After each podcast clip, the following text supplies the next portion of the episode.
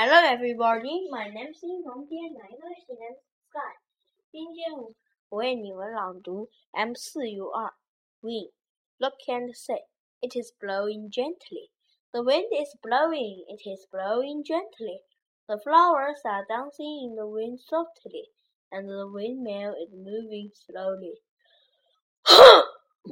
the wind is blowing, it is blowing strongly. The children are flying their kites happily, and the windmill is moving quickly. Say and act. A rainy day. Mom, can we go out now? I'm afraid you can't.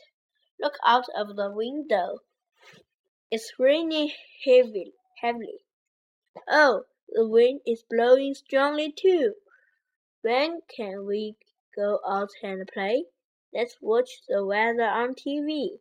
We have some heavy rain and a strong wind today, but tomorrow will be a fine day.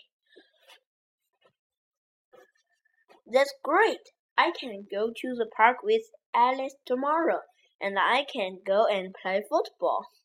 Read the story, The Sound of Wind.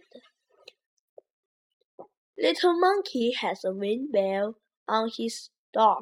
It is made of wood. Drum, drum. Listen. That's the sound of the wind. Little Duck has a glass wind bell on her window. Ding, ding.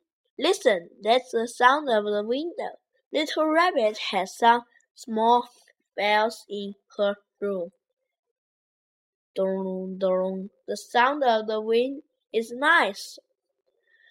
Little Pig wants to hear the sound of the wind too. I like the sound of the wind. Me too.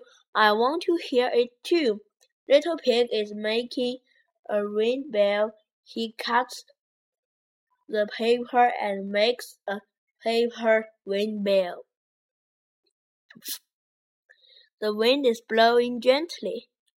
Little Pig hears the sound of the wind, but he, but he does not like it. It's too quiet. Why?